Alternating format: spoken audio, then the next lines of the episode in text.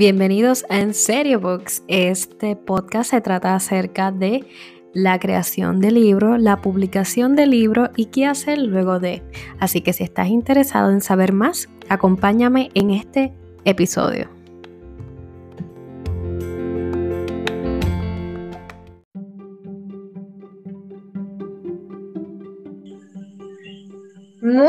Buen día, bienvenidos nuevamente a un episodio de En Serio Books. Hoy vamos a estar en, la sección de tinta y lengua y nos acompaña Maribel y obviamente yo, Nio. Y tenemos un invitado especial en el día de hoy que es Jorge Ortiz. Así que Jorge, cuéntanos quién eres, eh, qué haces, no sé, lo que quieras decir de ti. Amén, amén. Este, muy buenas noches, buenas tardes, buenos días. Eh, mi nombre es Jorge Ortiz, como bien se dijo, soy natural de Dorado, Dorado, Puerto Rico, aunque vivo en, en, Puerto Rico. Y este, nada, eh, básicamente de mí puedo decir eso. Muy bien. Muy bien. Bueno, Jorge, este, en el, en, el episodio de hoy vamos a estar hablando acerca de uno de tus libros, ¿verdad? Porque sé que eres multifacético y te encanta escribir. Entonces, vamos a estar hablando sobre tu primer libro de Factor Miedo, ¿no? Muy bien. Este, quería saber, ¿verdad? Si nos podías hablar un poquito acerca de, qué se trata el libro y, verdad, cómo otras personas lo podrían, cuál es el motivo del libro, ¿no? Bien, eh, el libro, el factor miedo, se trata básicamente de cómo tus miedos eh, te prohíben, cómo tus miedos te cohiben eh, alcanzar metas en la vida ¿Y cómo hacer para superar esos miedos? Primeramente, ¿cómo hacer para identificarlos? Si es un miedo neurótico o un miedo normal. Y cómo trabajar con ese miedo para alcanzar metas en la vida. El libro El Factor Miedo eh, eh, es interesante porque yo estaba en un instituto bíblico eh, cogiendo una clase y el maestro estuvo hablando acerca del miedo que tuvieron los israelitas allá en el libro de números cuando eh, Moisés mandó los dos espías a espiar la tierra, a ver cómo era, y de los dos espías, diez llegaron con un reporte malo, diciendo que la, que la, tierra, que la tierra era muy buena, que era como Dios todavía había dicho que era la tierra, pero allí había gente gigante y eso le causó miedo a ellos. Gente gigante y la palabra que ellos usaron para, para indicar que les causó miedo es, y nosotros parecíamos al lado de ellos como cucarachas. O sea, ni siquiera los gigantes decían que esta gente son como cucarachas para nosotros, pero ellos se sintieron así, tan pequeños y, e insignificantes como tal. Y obviamente hubo dos personas eh, que tuvieron eh, eh, la valentía, ¿verdad? De decir, bueno, esto es así, pero nosotros podemos hacerlo. Podemos hacerlo. Entonces, que al final de cuentas, cuando lees todo el, toda la historia, porque es histórico lo que sucedió, te das cuenta que solamente aquellos que estuvieron de acuerdo en, que se podía hacer fueron los que disfrutaron de la victoria. Todas las personas que se niegan por miedo a alcanzar metas en la vida, precisamente no las van a alcanzar, no se van a arriesgar. Y de eso surgió el factor miedo. Eh, el libro El factor miedo, el, concepto básico, ¿verdad? Cómo los miedos eh, te incapacitan, te inhabilitan para alcanzar metas en la vida que te has propuesto. Y, y como esos miedos son muchas veces infundados, muchas veces no infundados por, por, eh, por mí mismo, sino por, por personas eh, en mi entorno, puede ser familiar, algún familiar o puede ser algún amigo o alguien de mucha estima, que te provoque en tu vida, que te cause miedo a algo y, y ese algo sea un inconveniente para alcanzar una meta, como por ejemplo en el trabajo, el trabajo este, eh, tú le das a otro compañero y dices, mira, abrió esa plaza y yo la voy a pedir porque esta plaza me gusta. Y el compañero te dice, pero te van a votar porque sencillamente no, este, tú no das los dotes, tú no tienes esos dotes, tú no, realmente no sirves para eso. Y eso provoca miedo en muchas personas, que, ah, wow, si yo estoy así, pues entonces no, no, no me conviene eh, eh, pedir esa plaza porque no me la van a dar. Pero que sabe si se la van a dar, a menos que la aplique y, hable, ¿verdad? Entonces, de eso se trata el factor miedo. El factor miedo hablo de, defino lo que es miedo, de acuerdo con la psicología moderna, porque que leer mucho, leer este, acerca de la psicología moderna, psicología, la psicología regular me mandó a la psicología moderna, la psicología conductiva y me envió a la psicología de Freud, de Sigmund Freud, y tuve que leer a Sigmund Freud y, el concepto que Sigmund Freud tiene de miedo, yo lo traje en una una síntesis personal, pero es, sí, es, es bien interesante, ¿no? Da, es interesante el concepto que él tiene del miedo. Y, y así surgió el libro El Factor Miedo, eh, que luego yo pues hice como un bosquejo, después que tenía toda la idea, hice un bosquejo y este logré bosquejar el libro y, lo, lo, escribí. Oye, qué interesante. Eh, el nombre que tú le pusiste al libro eh, surgió cuando lo estabas escribiendo. ¿Cómo tú saliste con ese libro, con ese nombre de Factor Miedo? Pues yo me acuerdo que ha habido una serie, no sé si todavía está, que es Fear Factor o Factor Miedo en español. ¿Cogiste la idea de ahí o fue que... ¿De dónde salió el, nombre del, libro? Bueno, básicamente ese fue el concepto, esa fue la idea que salió de ese, de ese concepto, ¿verdad?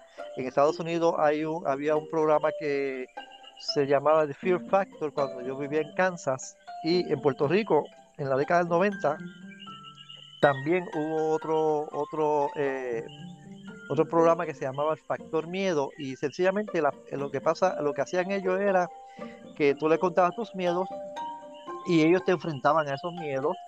Yo lo explico también en el libro. Y este, eh, por ejemplo, si le tienes miedo a las cucarachas, te metían en una cabina, te echaban cucarachas allá adentro. Si le tenías miedo a, a, las, a las alturas, te ponían en un sitio alto para que vieras y así sucesivamente. Y como yo bien explico en el libro, este, no todos los miedos se enfrentan de la misma manera. So, este, sí, de ahí fue que salió el nombre, el factor miedo, porque el miedo es algo natural en el ser humano, puesto por Dios, con un propósito específico.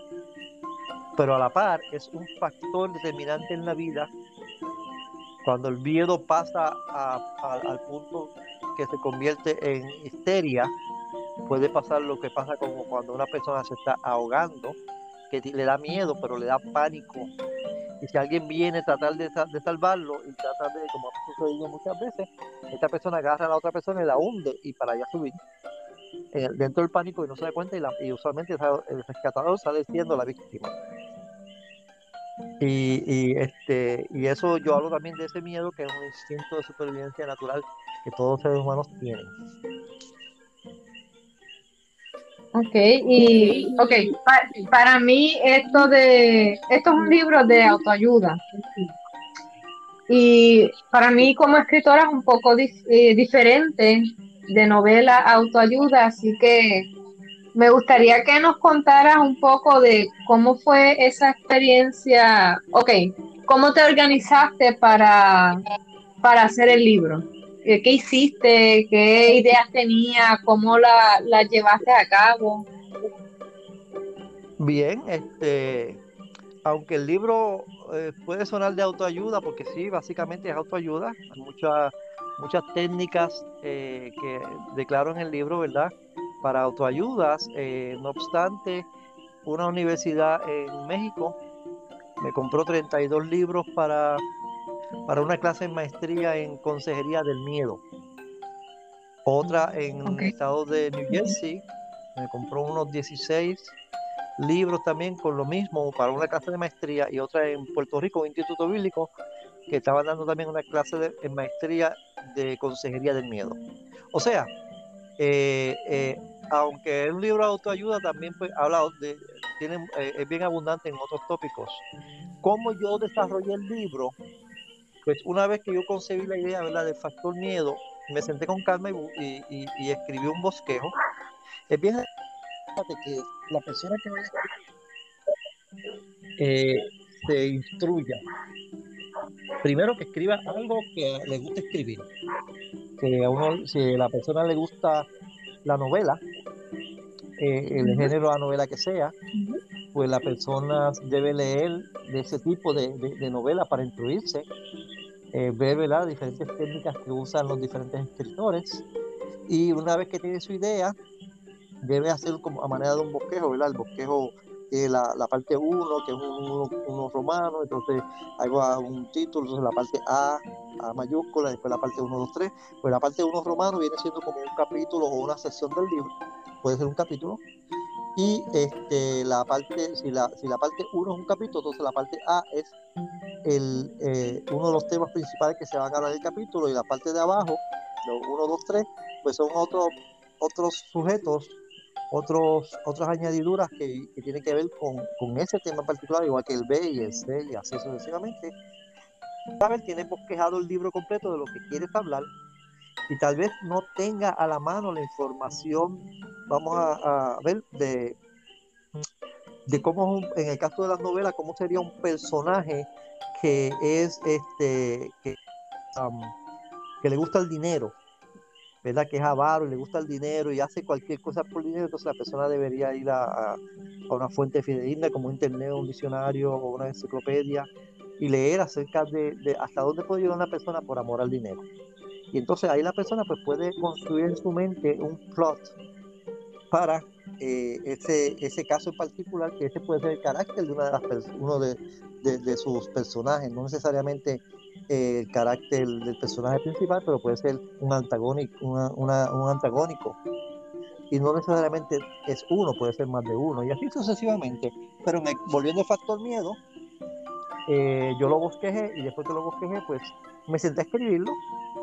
Y, el, el, hecho de bosquejar es importante porque muchas veces eh, no tienes el deseo de escribir acerca de un, de un tema en particular más, te inclina más ese día a escribir acerca del otro tema que ya has estudiado, que ya conoces más. Y entonces, eh, y el, bosqueo te ayuda a eso. Porque yo voy a escoger hoy el capítulo 4. En lugar del capítulo 2, voy a seguir por el capítulo 4 y lo voy a terminar, o hasta donde pueda llegar. Y eso es muy importante porque este, cuando bosquejas una novela o bosquejas un libro que vas a publicar, que quieres escribir para publicar, pues ya tienes las ideas, el bosquejo te ayuda a tener unas ideas claras de qué va a ser ese capítulo, punto. Es probable que un capítulo más adelante hables de ese capítulo, pero no, no vas a mezclar dos capítulos. Y la novela trabaja básicamente igual y eh, para beneficio, ¿verdad? Novela, pero es necesario escribir todos los días, por lo menos una hora, dedicarse a, o estudiar lo que va, de lo que va a escribir o a escribir algo, así sea un cuento corto, aunque no tenga que ver con la novela, escribe un cuento corto y ya, algo que te venga a la imaginación. Eh, yo escribí una novela que nunca he publicado, se llama El último deseo, a lo mejor algún día la publique. Y algunas de las cosas que sucedieron ahí, yo las cogí del periódico. Por ejemplo, un accidente en motora que sucedió en Puerto Rico, la persona pues, fue decapitada por el accidente en motora, pues yo puse ese accidente allí, como parte del plot de lo que sucedió en la novela de lo están desarrollando. Y eso pues también te da muchas, muchas ideas. Sí, que básicamente te has dedicado a poder integrar este, la lectura como parte del research, ¿verdad? Este, de la búsqueda para seguir buscando ideas y poder entonces generar este, algún avance dentro de la novela que estés haciendo. O sea que va de la mano hacer ese enlace. Eso es así. Sí, eso es así, va, va de la mano porque eh, a, la par vas aprendiendo muchas cosas. Por ejemplo, en, en, un sitio que yo leí un, un este, una novela, leí un pedazo de una novela o, era una película, este, bien interesante porque el, el, el, eh, me dio, me dio la, la, la idea esta persona cogió, hizo un veneno y manchó un libro con ese veneno y la persona que viene a leerlo, la persona usualmente tiene la costumbre de mojarse los dedos con la lengua y pasar las páginas. Esa persona tenía esa costumbre en la novela y se envenenó. Este, aprendí en televisión, en una noticia que vi hace como tres o cuatro años, donde una persona en Estados Unidos se envenenó con, en un restaurante con cianuro. Y entonces cuando hicieron la autopsia descubrieron que la persona había comido camarones, pero había ingerido gran cantidad de vitamina C y la mezcla de ambas cosas en el estómago se vuelve cianuro natural. Y la persona murió envenenada por eso. Y así, mis queridos. aprende estas cositas. Sí, sí, ah, ah, Así, mis queridos este, personas que me escuchan, es que nos tildan de que los escritores sabemos muchas formas de cómo asesinar a la gente y no es que seamos psicópatas, es que es nuestro trabajo, es parte del trabajo. Sí, es parte del trabajo y uno aprende, uno está en el modo de aprender siempre, de, aún viendo las noticias, aún viendo una película, aún viendo, entonces uno, uno capta ideas y wow, esa idea me sirve si la por de otra manera haciendo esto y haciendo lo otro. ¿Ves? El caso de una novela, que es donde más uno adaptaría tantas cosas, ¿verdad? Eh, a diferencia del libro El Factor Miedo, que fue mi primer libro en publicarse, pero este cuando uno va al subject de novela, porque yo estoy escribiendo desde básicamente que estaba en la escuela intermedia. Yo empecé escribiendo poemas, luego escribiendo cuentos. Me acuerdo cuando estaba en la escuela superior que hubo un certamen de cuentos en... Había un periódico que se llamaba Periódico Escuela, el Departamento de Instrucción Pública en Puerto Rico en, la década del 70, 80, por ahí. Y ellos tenían una competencia de cuentos y yo participé, me, preguntaron que yo quería participar, pues yo participé y gané segundo lugar en todo Puerto Rico. En todo Puerto Rico gané segundo lugar. Entonces, pues, este, eso, ¿verdad? Es, eh, eh, eso te incentiva claro, si como dije en un momento anterior, hay personas que te, que te quitan ánimo, hay personas que te dan ánimo, eh, y como no está, cuando uno está en la escuela superior, no tiene siempre un maestro que es el maestro que viene siendo como ese maestro que, que uno aprecia tanto, que uno piensa que, wow, es lo último, la última Coca-Cola, que en mi caso era la bibliotecaria, y un día yo tenía una libreta llena de, cuentos, de, poemas, y un día le enseñé poemas, uno de mis poemas, y ella me dice, ay Jorge, de escritores, poetas y locos, todos tenemos un poco. Oh, wow. Y eso, eso me quitó el ánimo de ser que no volví a escribir una letra más hasta que, hasta que me enamoré de la que hoy en día es mi esposa. Oh. No volví a escribir una letra más. Así que después porque volví a me animé y seguí escribiendo. Y te pregunto, Jorge, ¿cuándo fue? O sea, hiciste el libro, lo escribiste. Este, entiendo que el libro tuyo es uno autopublicado, o sea, lo publicaste por tu cuenta, pero te pregunto, ¿cuál fue el proceso de tu evaluar y decir, espérate, ya está ready para para ser publicado? ¿Qué, qué, método usaste antes de publicarlo? Este, ¿qué, ¿Qué cositas, verdad, le puedes dar a los que nos están escuchando, que están en ese proceso de hacer su manuscrito? Bien, pues fíjense, eh, una vez que yo escribí el libro, pues yo lo leía, de vez en cuando lo leía, a ver qué me faltaba. Pero obviamente este, pensé, ok, déjame ver el, el, el, el, bosquejo original y vi el bosquejo original.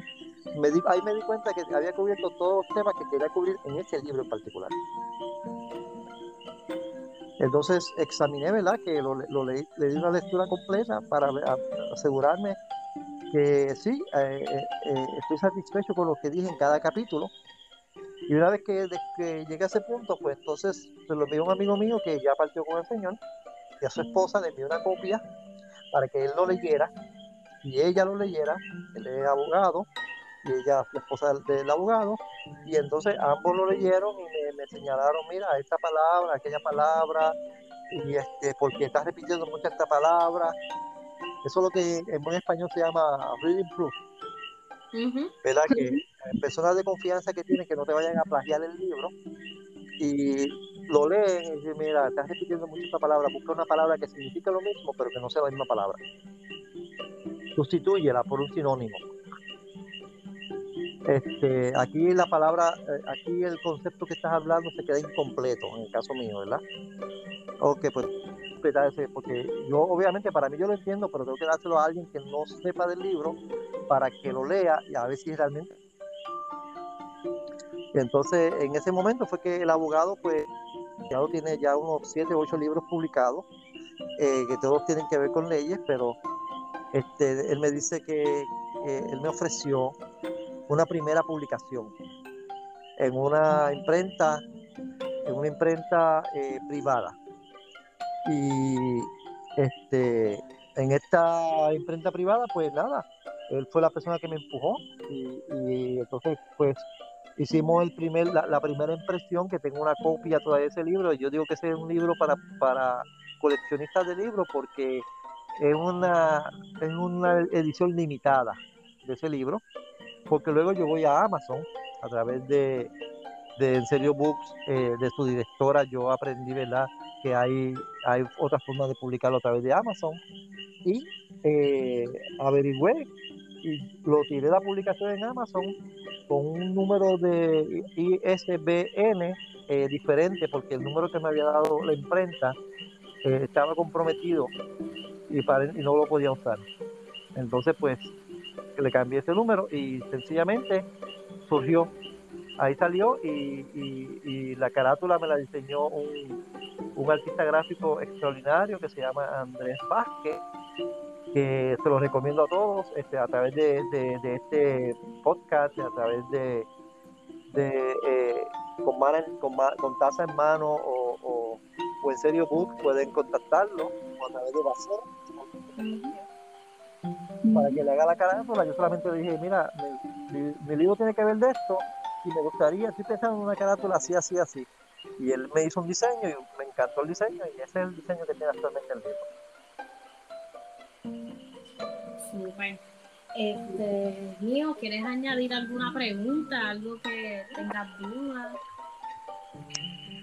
Solamente quería eh, comentar, ¿verdad? Ya que este lo mencionó eh, nuestro autor Jorge, la importancia de que otras personas eh, lean el contenido cuando ya esté todo escrito, porque como él dijo, nosotros en nuestra mente todo es, todo funciona en nuestra mente y todo tiene sentido, pero ese proceso de que otra persona lea tu libro que ya está hecho y te diga, mira, esto no tiene coherencia o esto tienes que cambiar esto, es bien importante.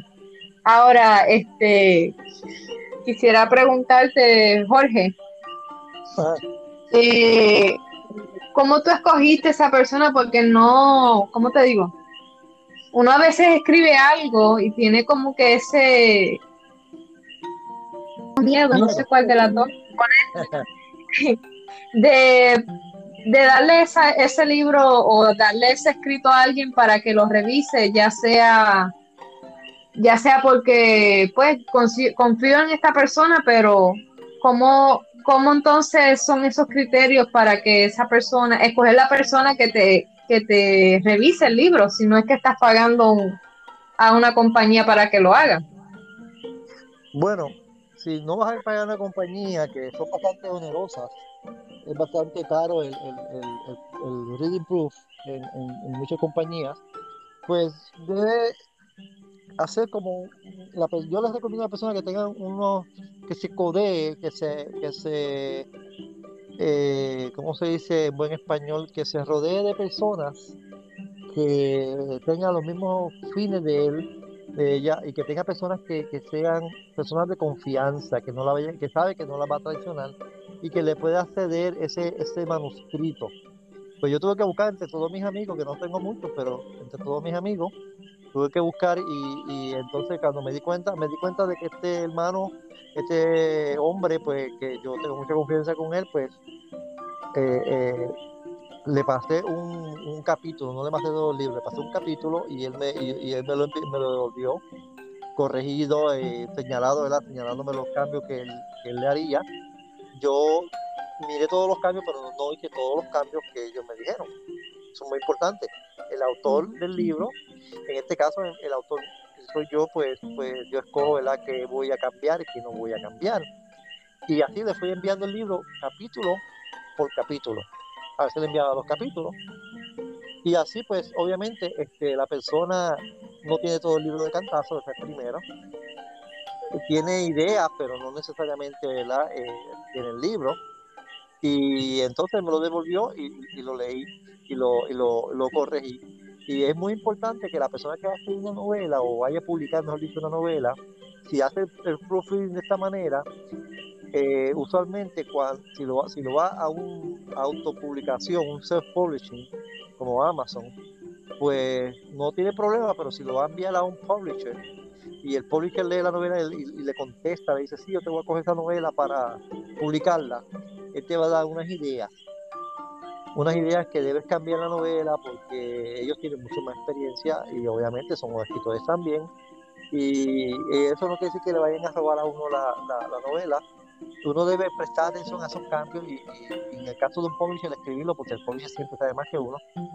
Eh, nunca se me olvida eh, la, eh, la, anécdota que leí de un, muchacho que quería entrar en, la marina porque le encantaban los submarinos. Y entonces no lo cogieron porque él tenía una condición física que no le permitía hacer ejercicio y no le permitía ¿verdad? Este, entrar a las Fuerzas Armadas de los Estados Unidos. Y entonces, pues él siempre estaba buscando información acerca de los submarinos, de todo eso, y a raíz de un conflicto que hubo en la década del 80, de 70 por ahí creo que fue, donde un submarino nuclear eh, chocó con otro submarino y se quedó en el fondo, algo así del, del en el océano Ártico por allá cerca de, Rusia, pues este y al final había 98 marinos marinos ahí adentro y murieron todos, porque pues eh, Rusia con su política de que no permitía que los Estados Unidos ayudar, las Naciones Unidas quieren ayudarle, pero ellos no se dejaron ayudar y dejaron que la gente se muriera allá abajo. A raíz de eso, pues él escribe una novela y él se la envía a un publisher que este publisher finalmente le, le, le, señala los cambios y él se rehusó a hacer esos cambios y entonces pues después se reúne con el publisher el publisher le dice le dijo sencillamente no va para ningún lado hasta que no haga esos cambios. ¿Sabe? En el caso de él, pues era necesario. Pues él le hizo los cambios y sacó la novela y el primer año que sacó la novela fue un éxito. Eh, a él le tocaron como 3 mil o 4 mil dólares de ese escrito, pero el segundo año el, publisher tiene la, la, responsabilidad de tratar de llevar la novela a la, a la pantalla grande como película y logró venderla como película y en el próximo año se ganó 6 o 7 millones de dólares en las regalías de la, de la película, él vendió, el, vendió el, el, copyright y, y, logró, ¿verdad? Sacar unos cuantos millones de dólares. La película fue eh, la, The Hunt of the October, a la cacería del octubre, que es un, fue un, una, una película exitosa con Tim Connery y es una tremenda película y cuando ve la película obviamente no tiene que ver mucho con lo que pasó allá, pero es bastante relativo y él logró desarrollarla.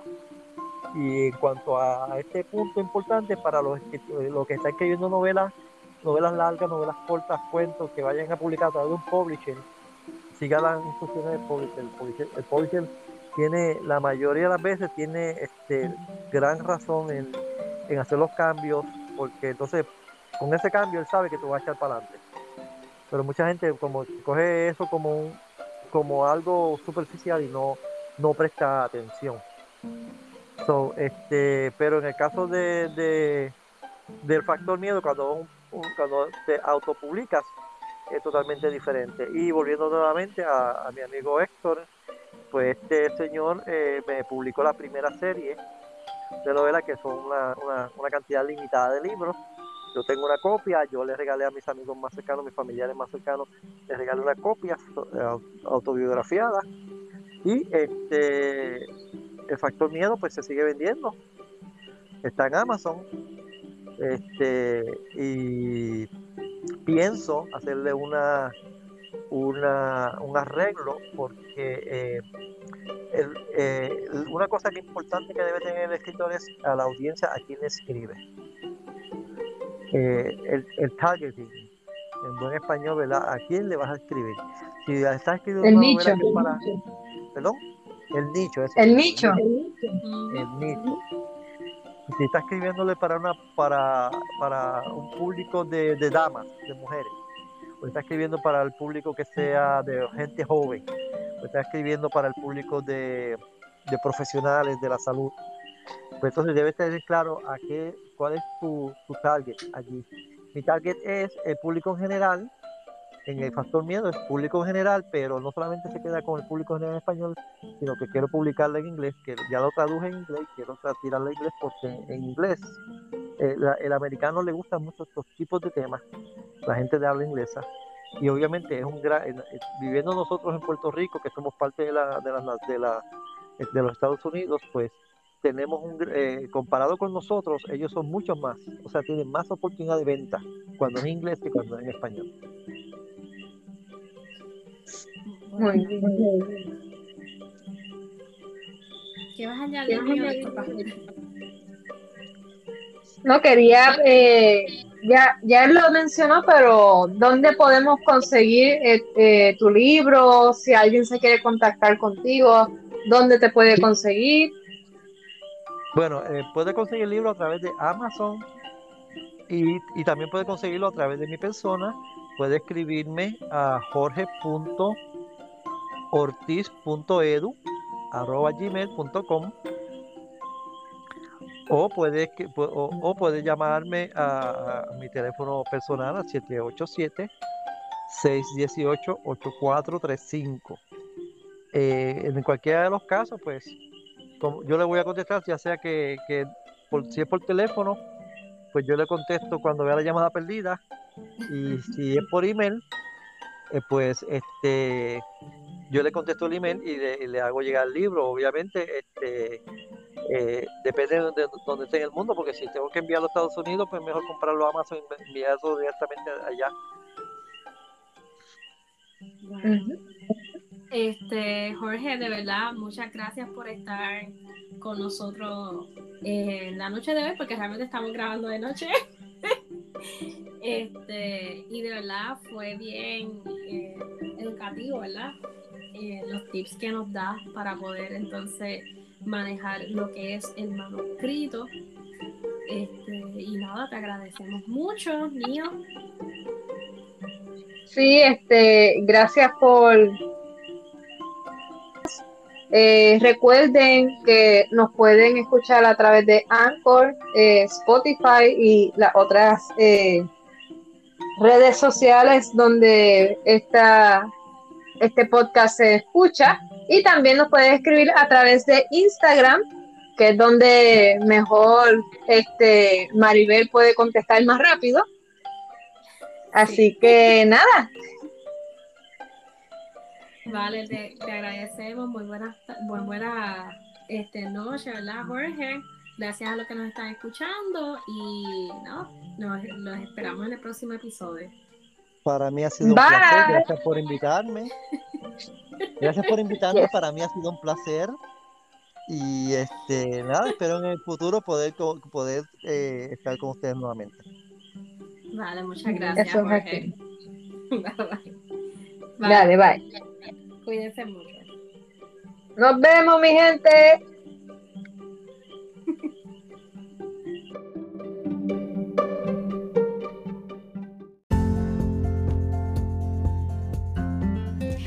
hemos concluido el episodio del día de hoy. Te agradezco por escucharme. Por favor, si tienes preguntas, algo que entiendas que te pueda ayudar, no dudes en contactarme a través de tu plataforma favorita, ya sea Facebook o Instagram, o a través de Anchor. También lo puedes hacer con un mensaje de voz. Así que nada, nos vemos en el próximo episodio.